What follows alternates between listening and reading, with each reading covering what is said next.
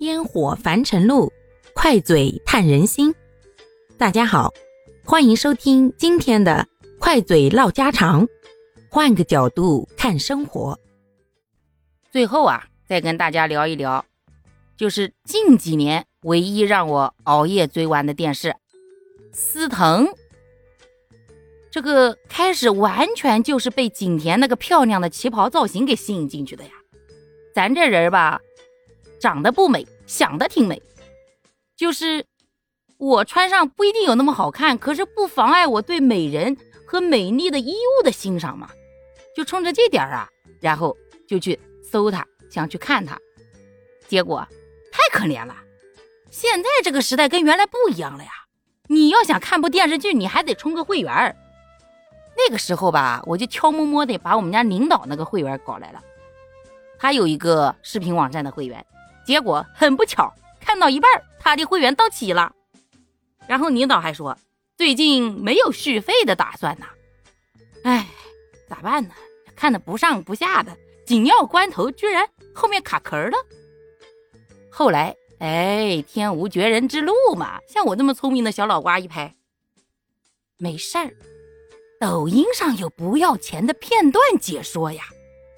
那我也可以看一个拼凑版的嘛，只要。主要剧情看过了，也就约等于我完整看过了嘛。然后就开始上这个视频网站上去搜，搜了半天，货比几家，嗯，选中了一个博主，还是比较有良心的。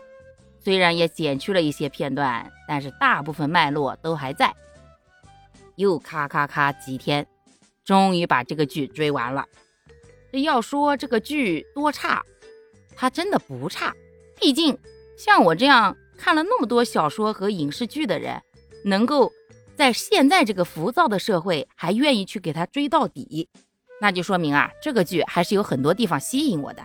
第一，美美的女主角；第二，漂亮的衣裳；第三啊，这个情节设定也还是可以的。就是中间啊，那个黑化的时候，有几个小镜头把我小小的吓到了。不过那时候还好，大的不在，小的在，儿子在边上。赶紧一把把他薅过来。所以说啊，像我们这种胆小的人啊，也只适合看一些喜剧的、搞笑的，要不然的话自己吓坏自己哈。然后从那儿到现在，再也没有那个空闲的时间和精力去完整的追一部电视剧了。难得有那么一点小空闲，最多就是看个电影就不错了。剩下来的片段化的时间，手机上看看不要钱的小说，就是对自己最大的安慰和休闲方式了。如果是干活的时候想干点啥，要么刷一会儿会儿小视频，看看当年那些大美人儿，要么就是听一会儿小说，不影响手里面干活的那种喽。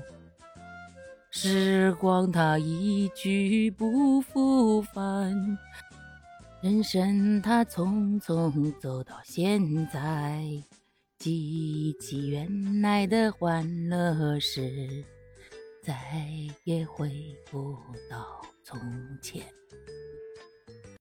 好啦，感谢各位的收听，我们今天就分享到这里啦。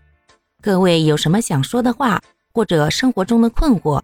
欢迎在评论区与我互动留言，我们可以共同探讨如何换个角度让生活变得更舒服、更美好哦。